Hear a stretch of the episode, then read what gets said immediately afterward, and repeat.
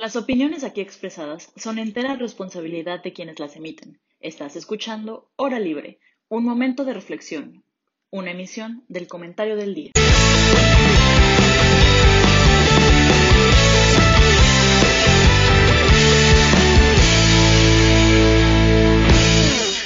Olis, hola, Buena, buenas tardes a todos y todas que nos están sintonizando. Bienvenidos una vez más a un nuevo episodio de La Hora Libre.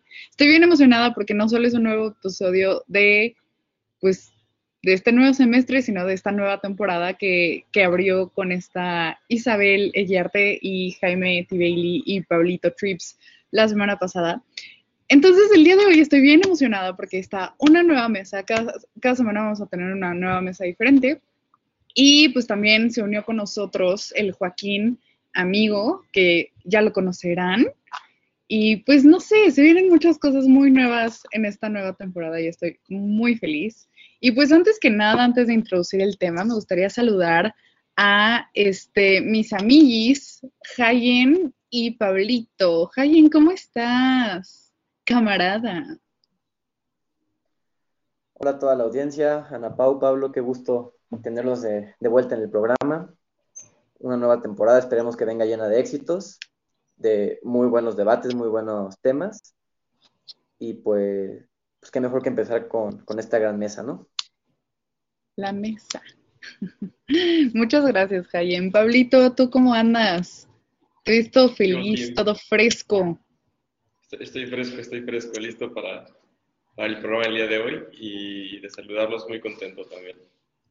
Ay, qué bueno. Yo, yo también estoy muy feliz de estar de regreso con, con ustedes y con la audiencia, porque, pues ya saben, este es un programa de universitarios y universitarias tocando temas políticos, sociales, económicos, culturales, y también ahí traemos algunas ideitas de, de empezar a hablar de, de series de televisión, pero pues eso ya será. El día de hoy traemos un tema bien fuerte, porque pues vamos a hablar de las armas ilegales en México y del narcotráfico.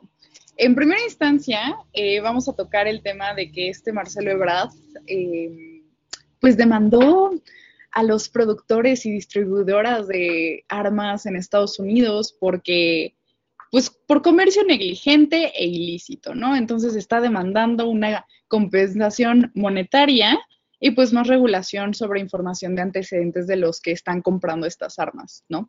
Eh, y bueno, antes de, entrar a esta conversación, me gustaría dar unos datos para que pues podamos percibir la magnitud del problema de las armas ilícitas que vienen de Estados Unidos. En 2020, eh, según el Secretariado Ejecutivo del Sistema Nacional de Seguridad Pública, dijo que, bueno, estimó que en México hay 15 millones de armas que circulan en el país, de las cuales el 85% ingresan ilícitamente y pues de ese 85%, el 67.4% son las que se utilizan para, que, para cometer homicidios dolosos por parte del narcotráfico y perpetrando evidentemente la ciudadanía mexicana y el 50% del armamento ilegal viene a través de vehículos. Ya teniendo estas cifras en esta, en, puestas en la mesa, me gustaría preguntarles a ustedes qué opinan de la demanda de la Mix Ebrard. Y vamos contigo, Pablo, porque tú traes así, así, así, ya lo quieres decir. Ebrard, Ebrard no es mi amigo. ¿No es tu amigo? Está bien. Y en segunda, creo que la demanda es un intento chafa y burdo de justificar la falta de acción del gobierno federal para detener el tipo de armas a Estados Unidos. Está potente. Ok, o sea, ¿crees que el, el gobierno mexicano definitivamente no está haciendo lo suyo y por eso se va a los productores? Sí, o sea, realmente creo que es lo, o sea, lo, es la clásica 4T, echarle la culpa a los demás de los problemas que no pueden resolver. Entonces, realmente creo que la demanda a los productores de armamento en Estados Unidos es una, tontería, la verdad. Eh, la, verdad es que no estoy seguro si, si puedan ganar, eh, creo que no, pero si ganan a ganar, creo que también los americanos tienen una agenda más ahorita los demócratas muy anti-armamento, entonces este, en, una de esas y, si les, les funciona de algo, a lo mejor de palanca política, no sé, pero yo, creo que es un error.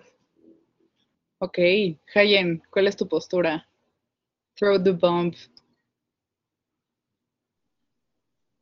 Pues, o sea, por un lado estoy de acuerdo con Pablo. Esto denota, bueno, así que lo típico, ¿no? Que la 4T quiere echar la culpa de los platos rotos a alguien más. Sin embargo, tienen un punto, porque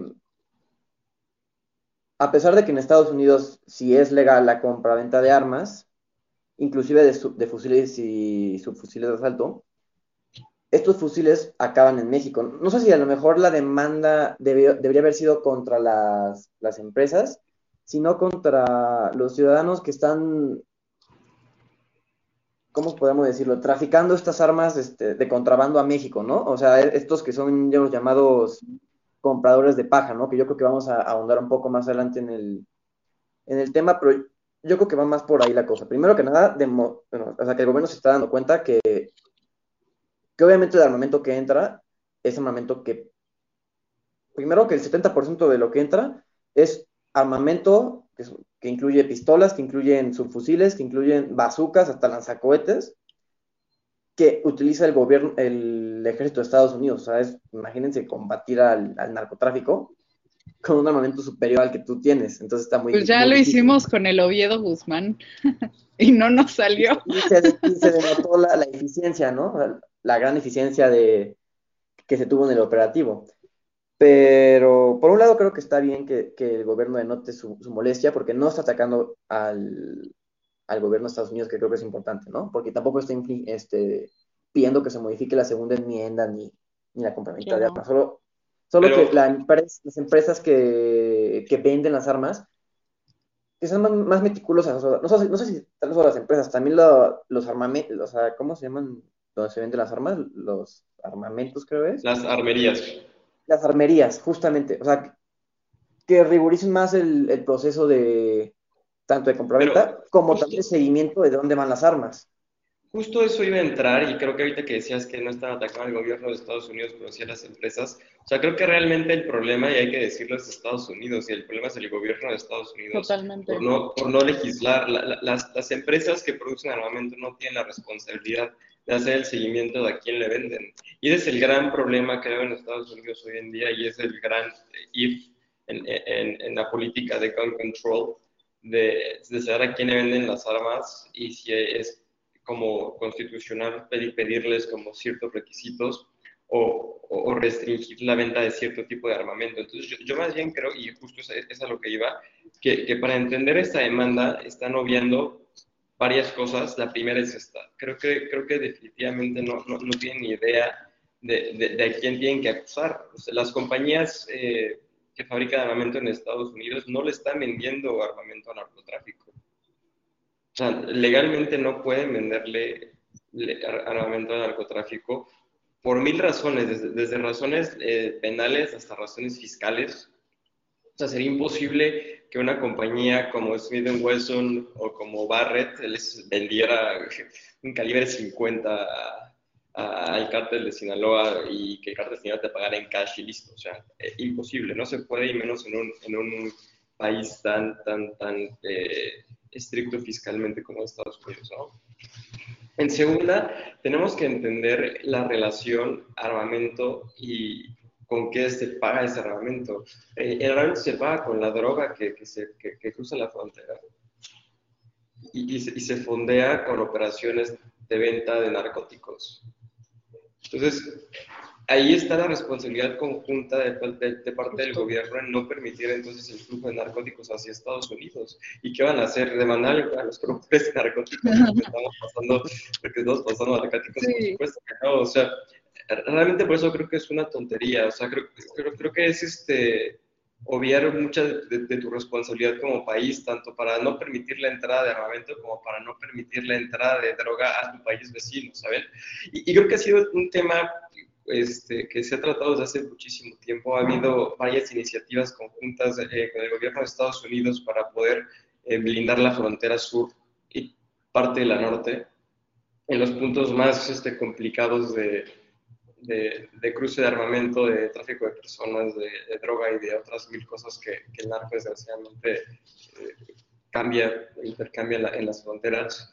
Pero, pero el ir a demandar a los, productores ya es un, ¿sabes? Que no tengo, no tengo idea de qué hacer, ya tienen las, este, las elecciones o, ya, o hay que seguir apretando, no, no tengo idea, pero saca una carta abajo de la manga y ahora, este, yo creo que para poder quitarse un poco de la culpa de que se le haya caído su línea 12 el metro, dijo, los voy a demandar a ver qué tal me sale la...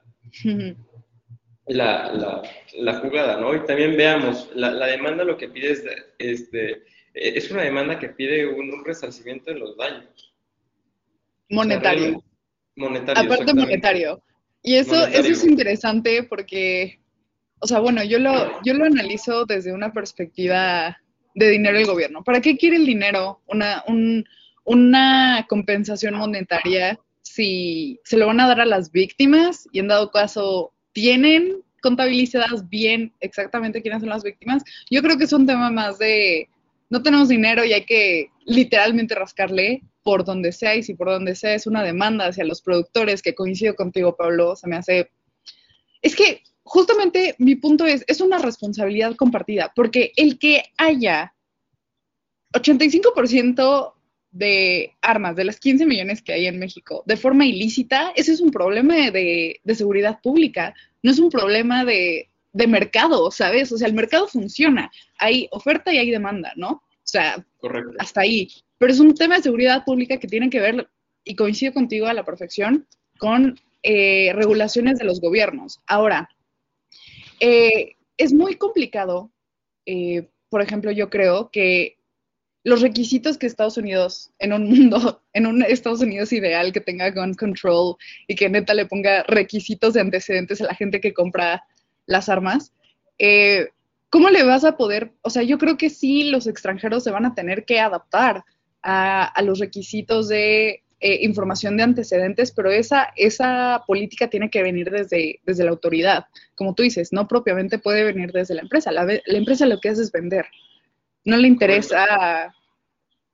Este... y, además, si somos también estrictos, el armamento que entra a México no solamente armamento eh, producido en Estados Unidos, hay varias marcas como Heckler Koch, como Six Sauer o FN, que son armas que también se han usado en, en operativos de narcotráfico, que son armas que vienen de Bélgica, que vienen de Francia, que vienen de Alemania. Entonces, realmente, el, el demandar a los productores americanos es también Tapar el sol con un dedo. exactamente, o sea, desde ahí creo que puedes ver, desde ahí creo que puedes ver que es improvisado, que, es algo más bien como con un tema político y como con un tema de, ¿sabes qué? No, no sabemos qué más hacer, entonces vamos a demandar a estos cuates para ver si le sacamos tres pesos y listo.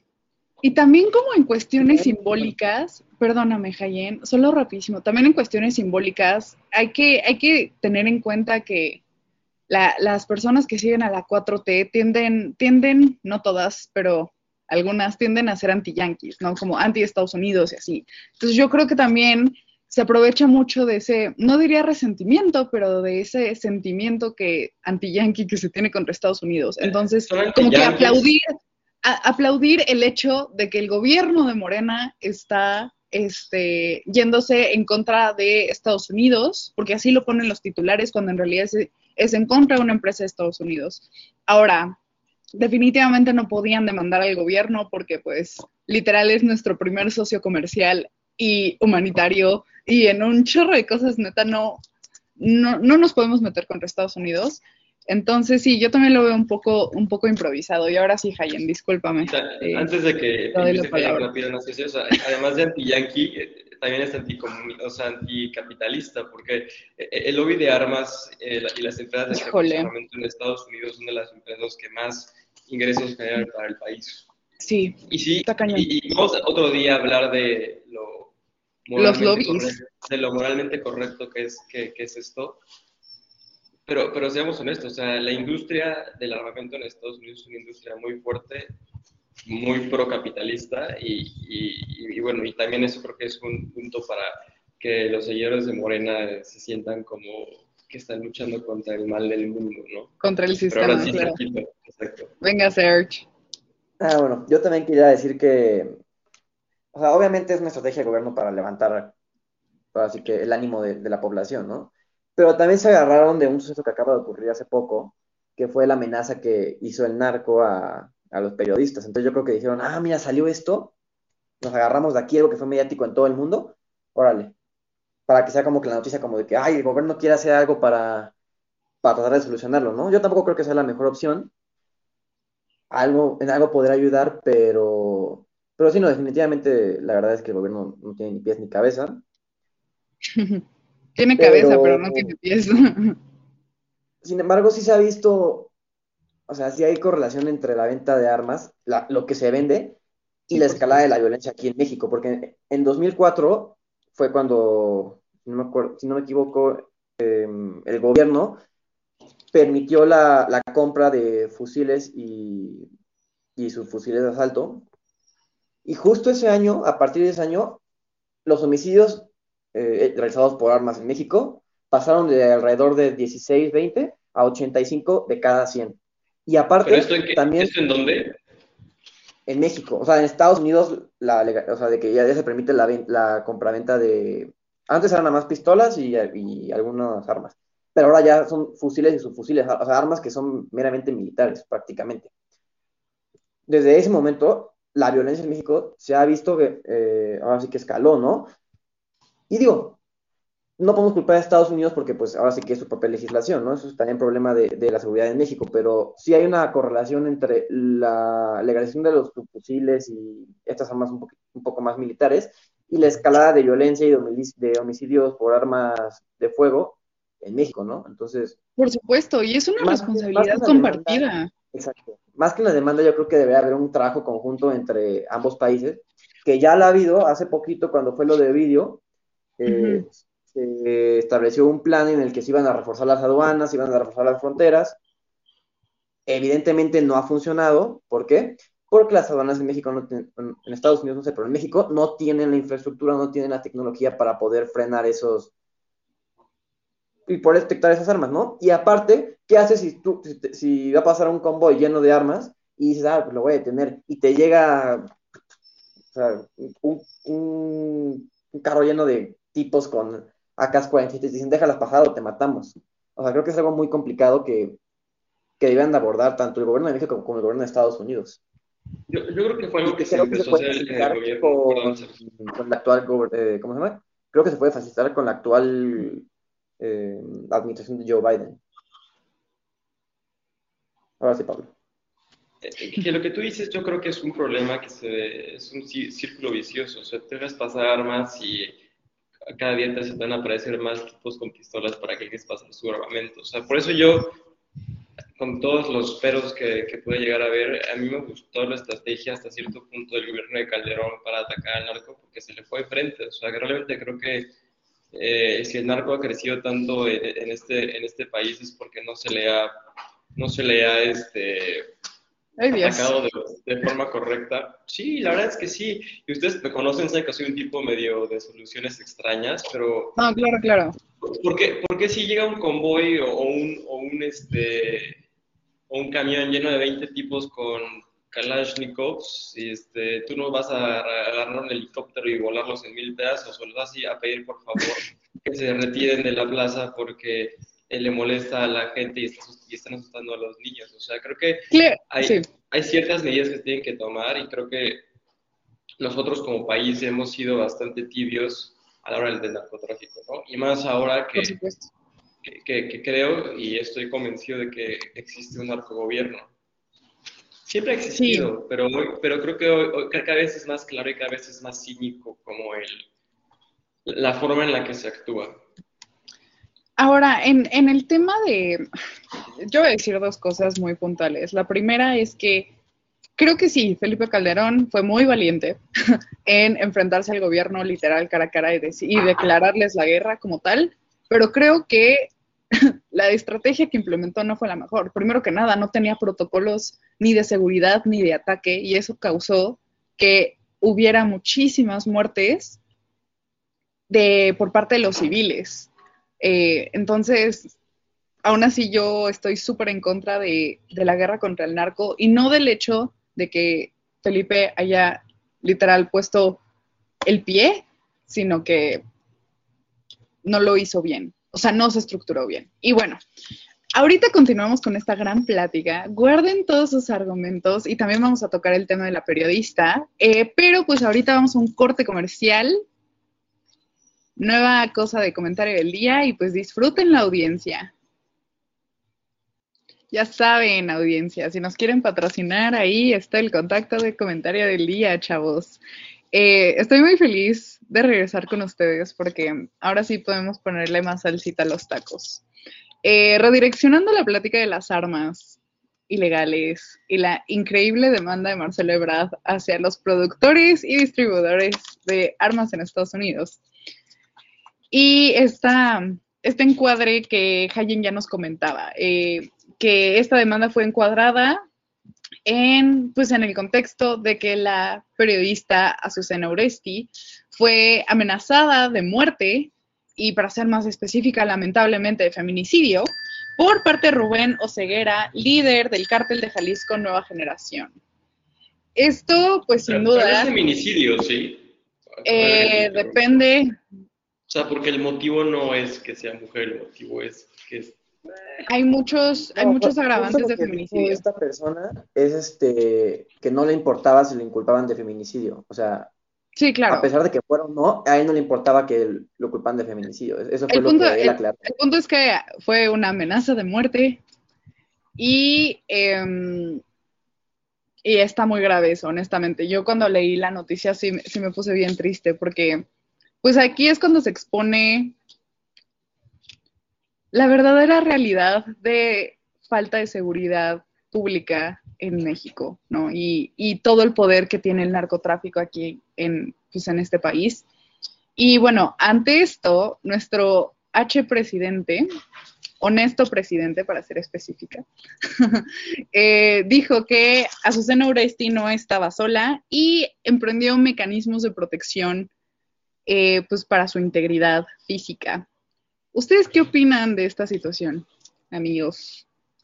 Yo de entrada creo que es terrible que puedan amenazar a alguien así solo por hacer su trabajo en primera. O sea, en primera creo que es inaceptable y creo que ningún país debería suceder así o no. O sea, ¿qué tan mal estamos para que te puedan amenazar públicamente de un cártel, ¿saben? O sea, creo que eso está muy mal de entrada. Y, y en un segundo plano, este, perdón por lo que voy a decir, pero si yo fuera Susana Uresti, yo no hubiera recurrido al gobierno federal para mi protección, porque creo que ni siquiera pueden protegerse ellos mismos, menos van a proteger a una periodista. O sea, y creo que lo vimos, y, yo la verdad ese día quedé muy impactado en cuando, cuando, no sé si recuerdan que hace como un año y medio más o menos eh, hubo un atentado contra Omar García Carpuch eh, en Palmas. No, Omar García Harfuch es el secretario de Ciudad Pública de la Ciudad de México. Me imagino que su camioneta tiene un blindaje bastante, bastante, bastante bueno. Choncho. y la camioneta quedó destrozada. Destrozada. O sea, y, y, subieron las fotos, tenía, ahí sí había varios Barrett, creo que había, este, alcancé a ver ahí un Scar Age. O sea, armas que ahora lo comentábamos y por eso lo estábamos ligando, de, calibres altísimos, que, con capacidad militar, como comentaba Sergio, para penetrar blindaje militar. Entonces, si esto le sucedió al, secretario de Seguridad Pública de la Ciudad de México, que afortunadamente sobrevivió. ¿Salió vivo? Sí, claro. Y la verdad es que bastante ileso para, el, nivel de ataque que, que sufrió este, ¿qué, ¿qué, le puede esperar a, alguien que, que, no es parte de, de una, eh, pues de una rama de seguridad pública del gobierno, ¿no? O sea, que, y deja tú eso, que es periodista. Correcto, correcto, o sea, es, es, es, lo más terrible de todo. Sí. Pero yo la verdad también creo que Azucena ha hecho un muy buen trabajo en cuanto a descubrir ciertas cosas que al gobierno no le ha gustado y por eso creo que podemos hablar de un narcoestado. Eh, no, no, creo que sea casualidad que la amenacen hoy. Y así como no creo que sea casualidad eh, de cómo utiliza el gobierno a la Secretaría de Gobernación y a la Fiscalía General de la República para amenazar a los, a los periodistas y incómodos eh, contrarios al régimen. Entonces, desgraciadamente Ah, yo, yo, yo no, no, desgraciadamente yo creo que, que Azucena debería de buscar ayuda en otro lado, desgraciadamente. Y, y, y, y la empresa para la que trabaja debería de apoyarle a buscar un, una, o sea, un cuerpo de seguridad lo suficientemente bueno para, Claro, para preservar su, su, su integridad y la de su familia. por supuesto. Jayen, ¿traes algo que Este, decir? Pues nada más este, unas observaciones que me parece que el presidente se encontró en una encrucijada porque por un lado, en todas las mañaneras se la pasa desmintiendo a los medios de comunicación y sacó su, su programa cómico ¿Quién es quién? de las fake news, este, pues, vaya, lo que conocemos que ha pasado a lo largo de todo este, esta casi mitad de, de sexenio. Y pues ahora, no sé si es más por presión o por quedar bien, o porque de verdad sí lo piense, no lo sé. Pero pues se ve la necesidad de tener que colaborar más a fuerzas que porque quiere, pues con los medios, más- para su seguridad, ¿no? El periodismo es, es la, si, si no es que una de las, no, más bien, es una de las, si no la más peligrosa de las profesiones en México, porque, bueno, al año mueren muchísimos periodistas eh, y pues no es un tema a tomarse a la ligera, ¿no? O sea, estamos hablando del cártel Jalisco Nueva Generación, es uno de los, de los cárteles, bueno, de las este, organizaciones más peligrosas consideradas por la, por la DEA. Y aparte del man- el Mencho, el Mencho es uno de los 10 criminales más buscados por Estados Unidos, o sea, o sea, para que nos demos una dimensión de quién es quien está eh, amenazando, ¿no? O sea, no es para tomarse a la ligera. Y yo tampoco creo que Azucena, digo, haya tenido mucha opción de acudir al gobierno. No sé si ha- haya que ir a acudir al gobierno, pero pues con estos videos que se hacen virales en YouTube, sea, todo el mundo se entera, entonces, pues, ¿qué más le queda al gobierno? Ni modo que quedarse de brazos cruzados y no, pues que haga lo que quiera, ¿sabes? Entonces, me parece que se está llegando a un punto muy complicado en la seguridad en México.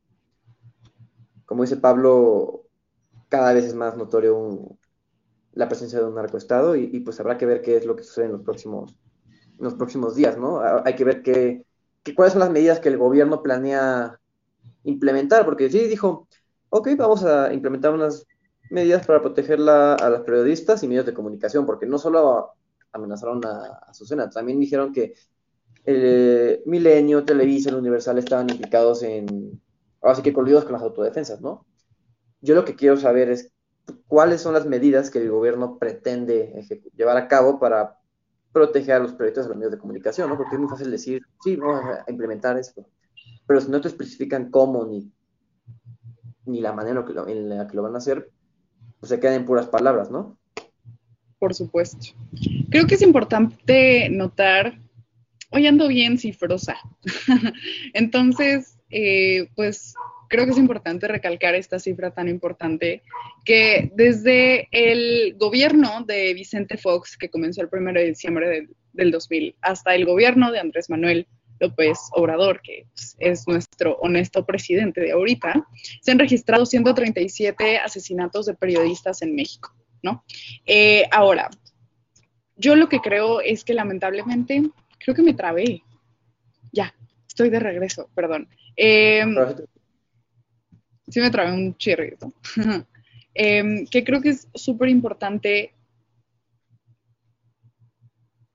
el hecho de que la protección de los periodistas tiene que ser de sí o sí un tema de agenda legislativa.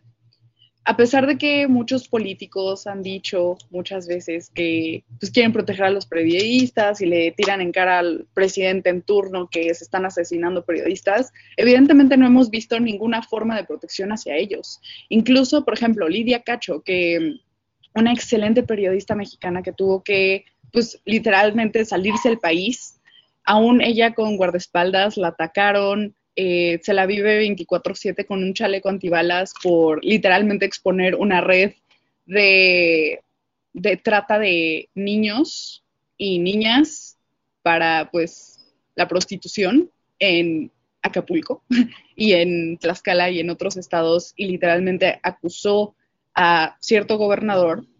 Ante ello, pues literalmente el gobierno se le fue encima de ella.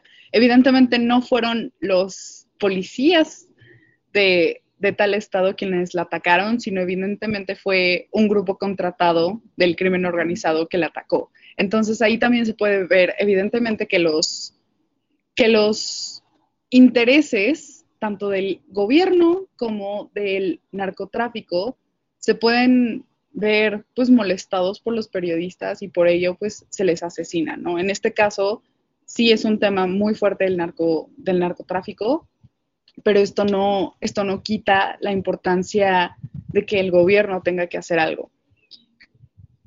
Lamentablemente, sí, sí, sí, vas, vas, vas. No, vas, Jaime. Yo creo que esto evidencia también lo que ya todos sabíamos, pero la evidente falta de, de derecho que existe. de derecho Estado de Derecho que existe en, el país, ¿no? O sea, tú piensas en Estados Unidos, donde eh, los periodistas y los medios de comunicación son el cuarto poder. Yo nunca he escuchado que pase algo así. Y en caso de que pase, se toman medidas. Aquí en México puede pasar y. ¿Y pues qué pasa? Nada.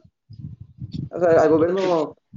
Sí, este, nos, solidarizamos, estamos con ustedes, me permiten la espalda y nada más. Y pues sí, o sea, los periodistas son importantes porque pues justamente son los que se encargan de, desmentir todas las, las tranzas, todos los montajes que tanto el gobierno pues, construye, como también de encontrar, como tú dices, ¿no? Esta red de tratas de personas, este, en este caso están, eh, ¿cómo se llama? Narrando lo que está ocurriendo en Michoacán, un estado que está ahorita inmiscuido en la violencia. Y pues, la verdad es que es, triste saber que estamos en un país donde no hay Estado de Derecho, donde por hacer tu trabajo, que estoy seguro que a estas personas les apasiona lo que hacen, tengas que estar este, pues cuidándote de que no te vayan a secuestrar o te vayan a matar o no sé, o sea, que creo que es algo muy preocupante. Y, creo que Sergio tocó, un tema importante, Ana Pau, respecto a lo que tú hablas de legislar sobre la protección a los periodistas. O sea, creo que independientemente de lo que si llegar a legislar en México, o sea, creo que no va a ser posible nunca este, proteger este gremio si no existe antes lo que menciona Sergio del Estado de Derecho. O sea, aunque creáramos una policía especializada para la protección de los periodistas, este país es tan corrupto y está tan en el hoyo en materia de seguridad pública que probablemente seguiría pasando lo que está pasando ahorita. Entonces creo que es un problema justo un poco más de fondo desgraciadamente, porque es más difícil de solucionar. Sí. Y creo que ahí está el tema. Claro, y otra cosa que, que tenemos que señalar, además del Estado de Derecho, es que aunque tengamos un excelente Estado de Derecho, eh, literalmente el narcotráfico sobrepasa al Estado en armas y sobrepasa al Estado en dinero. Y independientemente de que el Estado quiera este, volver a tomar medidas contra contra los, pues contra el narcotráfico. Si no tenemos los recursos y como diría el Peña Nieto, la infraestructura, no hay forma en que podamos eliminar el narcotráfico de este país. Em, evidentemente añadir esto el Estado de Derecho. Creo que, creo que estaría muy interesante eh, traer algún experto en seguridad pública para que nos pueda hablar eh, pues, ¿qué puede hacer el Estado y qué se ha hecho históricamente contra el narcotráfico, además de, pues, coludirse con él, ¿no? Eh, Iván Ávila, un, un, un cuate de la audiencia, hola Iván, saludos, nos pregunta, ¿qué medidas podemos tomar como ciudadanos o ciudadanas, estudiantes, para resolver este tema de la inseguridad? ¿Ustedes qué opinan? Yo creo que tenemos que de entrada dejar de, consumir productos que fondean al, narcotráfico. Y por, eso, y por eso es, tan importante eh, hablar de la legalización de ciertas drogas, por lo menos. Pero eso no incluye solamente a los narcóticos, sino también a la prostitución, incluye a otros negocios como la piratería incluso, que, que son los, las cajas chicas de, de narcotráfico y que desgraciadamente nosotros al consumir fondeamos las operaciones. Entonces yo creo que de entrada no hay mucho que hacer, no, no, no nos podemos poner tú por tú contra un cártel o contra organizaciones criminales, ni siquiera el Estado, como tú lo mencionas, ha, ha podido.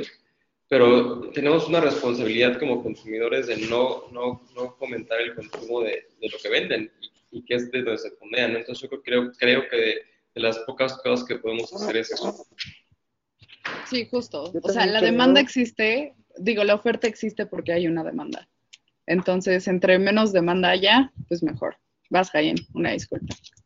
Yo, también creo que una manera eficiente, pero que puede ser mucho más, este, o sea, que se, va a ver a la larga, es si cada quien se dedica a, su trabajo, o sea, a estudiar, porque, porque, o sea, sí, digo, tú estás estudiando para una carrera y llegan y te dicen, oye, te vamos a dar tanto para que te unas al cártel, qué atractivo, ¿no? Dices, pues no voy a hacer nada, bueno, momentáneamente no voy a hacer nada, me van a dar una la nota y, y pues me voy a echar en dinero. Entonces yo creo que una manera también muy sencilla de poder evitar eso es dedicando, o sea, metiéndote de lleno a lo que estás haciendo. Si estás estudiando, meterte de lleno al estudio, si estás trabajando, meterte de lleno al trabajo. Eh, también yo creo que lo que Pablo dice es muy importante, no consumir los productos del narcotráfico que, que, digo, no sé qué porcentaje de la población sea consuma tanta este, droga, pero, pero a la larga se ayuda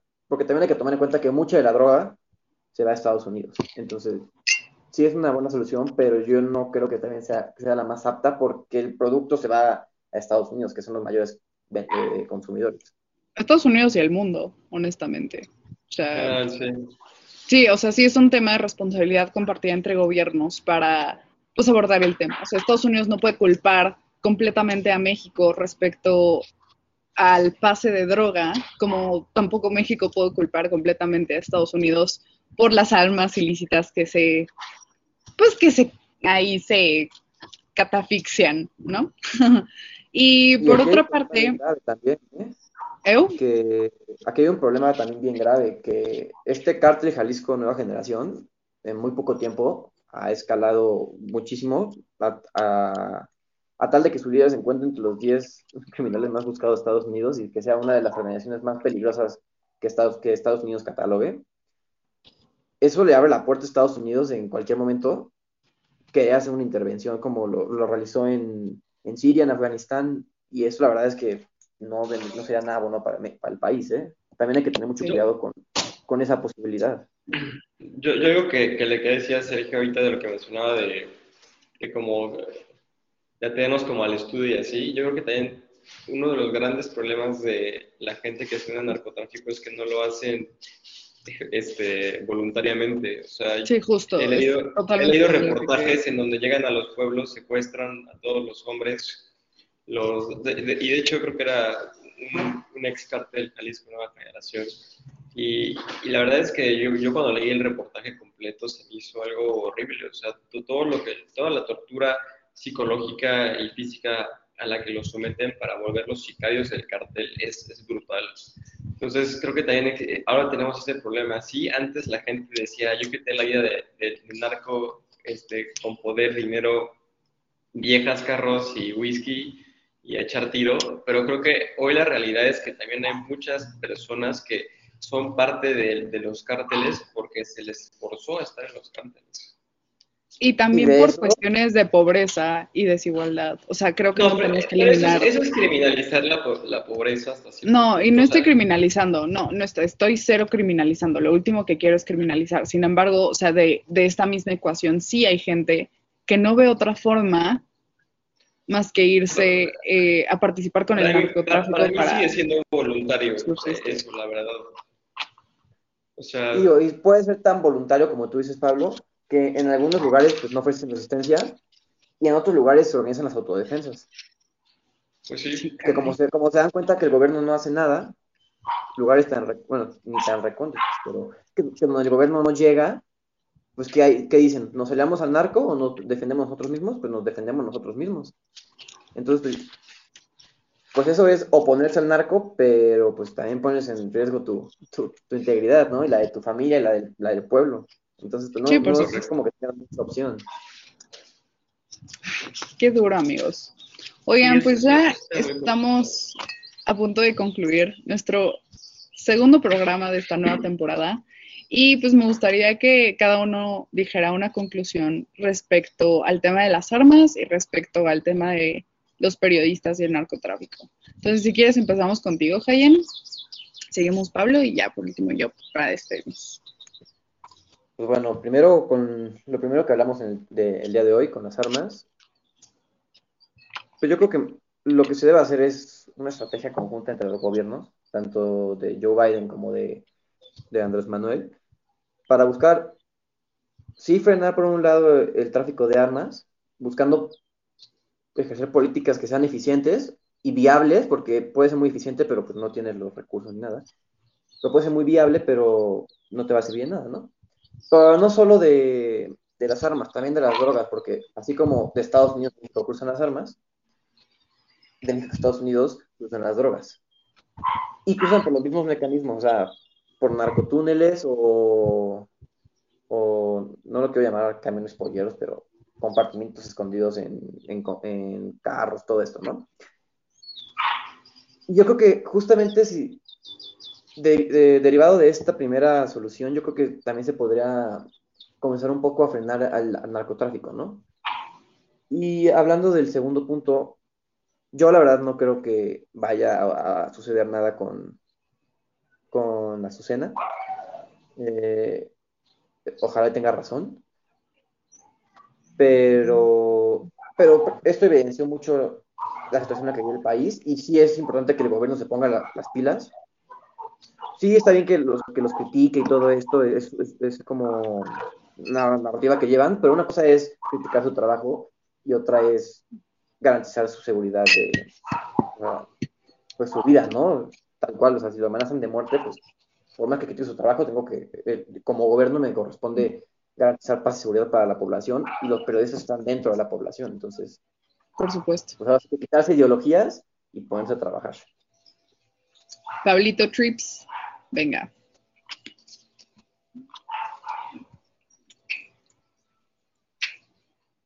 Perdón, está El primer tema creo que es este es algo muy parecido a lo que decía Sergio, creo que se deben de, ver realmente las causales del flujo de armas y el flujo de drogas de Estados Unidos, tiene que hacer una estrategia conjunta y, la verdad es que creo que eh, los gobiernos tienen que, hacer mucho en materia legislativa en ambos países, ¿no? O sea, a mí me gustaría que también en México pudiéramos tener una cultura de las armas, me gustaría que, las armas cayeran en manos de gente capacitada y buena, no solo el ejército, creo que también la ciudadanía debería estar armada para combatir ciertos, ciertas este, amenazas del día a día.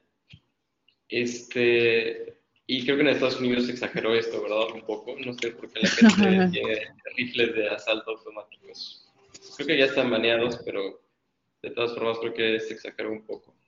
Y, y sí, creo que con una cultura, creo que cuando, cuando existe una cultura de las armas completa y, y buena, involucrando este tema psicológico, físico, de, de, de práctica, de, experiencia y todo, creo que se va a poder llegar a un, a una solución legal y del mercado en ese, en ese tema. La, parte del mercado negro creo que se tiene que ajustar por la vía de la seguridad pública, no, hay de otra. y, y, el tema de los periodistas creo que es un tema muy delicado y creo que creo que este sexenio es el sexenio que más se ha atacado al periodismo y creo que esto sí ha generado hasta cierto punto una una aversión a, la profesión, ¿no? Por parte de ciertos grupos. Creo que se ha permitido que esto funcione porque si se hace desde Palacio Nacional, ¿qué no se puede hacer entonces desde cualquier otro lado? Entonces creo que el presidente de, inicio debería de cambiar la retórica y debería de, pues de reflexionar si, si, sus acciones han tenido un impacto directo o, con lo que está pasando hoy al, periodismo, ¿no? Y, yo creo que sí, y, y, y si lo hago responsable de las amenazas y de las muertes de, los periodistas que se han ido dando a lo largo de este sexenio. Muchas gracias, Pablo. Por último, mi conclusión es que creo que ya los gobiernos no pueden tapar el sol con un dedo, no pueden tapar el hecho evidente de que los periodistas, y bueno, sí, los periodistas están siendo asesinados y asesinadas, lamentablemente, y que también el narcotráfico está tomando mucha fuerza, mucha, mucha, mucha fuerza. Si antes tenía fuerza, hoy tiene mucha fuerza. Entonces, el Estado se tiene que poner las pilas. Eh, evidentemente no hay que, o sea, no hay que quitar el hecho de la corrupción, eh, de este pues compadrazgo que puede haber entre el narco y el Estado. Sin embargo, creo que desde mi punto totalmente personal y, insisto, soy muy idealista en ese sentido, creo que si verdaderamente entre todos buscamos el cambio, lo podemos lograr. Y pues nada, ya llegamos a nuestro fin de nuestro programa maravilloso de la hora libre. Pues se llama la hora libre porque pues es nuestra hora libre antes de nuestra siguiente clase. Y pues audiencia, los invito de verdad a seguir sintonizándonos cada semana, pero también sintonicen voces universitarias. Ahí aparecieron en los comerciales eh, de esta, pues de este programa. Eh, pueden seguirnos eh, y buscar todas nuestras redes sociales a través de flow.page diagonal hora libre y flow.page diagonal comentario del día y flow.page diagonal voces universitarias. Nos pueden sintonizar Spotify, Apple Podcasts, Amazon Podcasts, ahí viene. Y pues si quieren ser nuestros patrocinadores, bienvenidos. Súbanse al barco con nosotros. Nos vemos la siguiente semana y qué gusto verlos. Bonito día. Bye. Muchas gracias.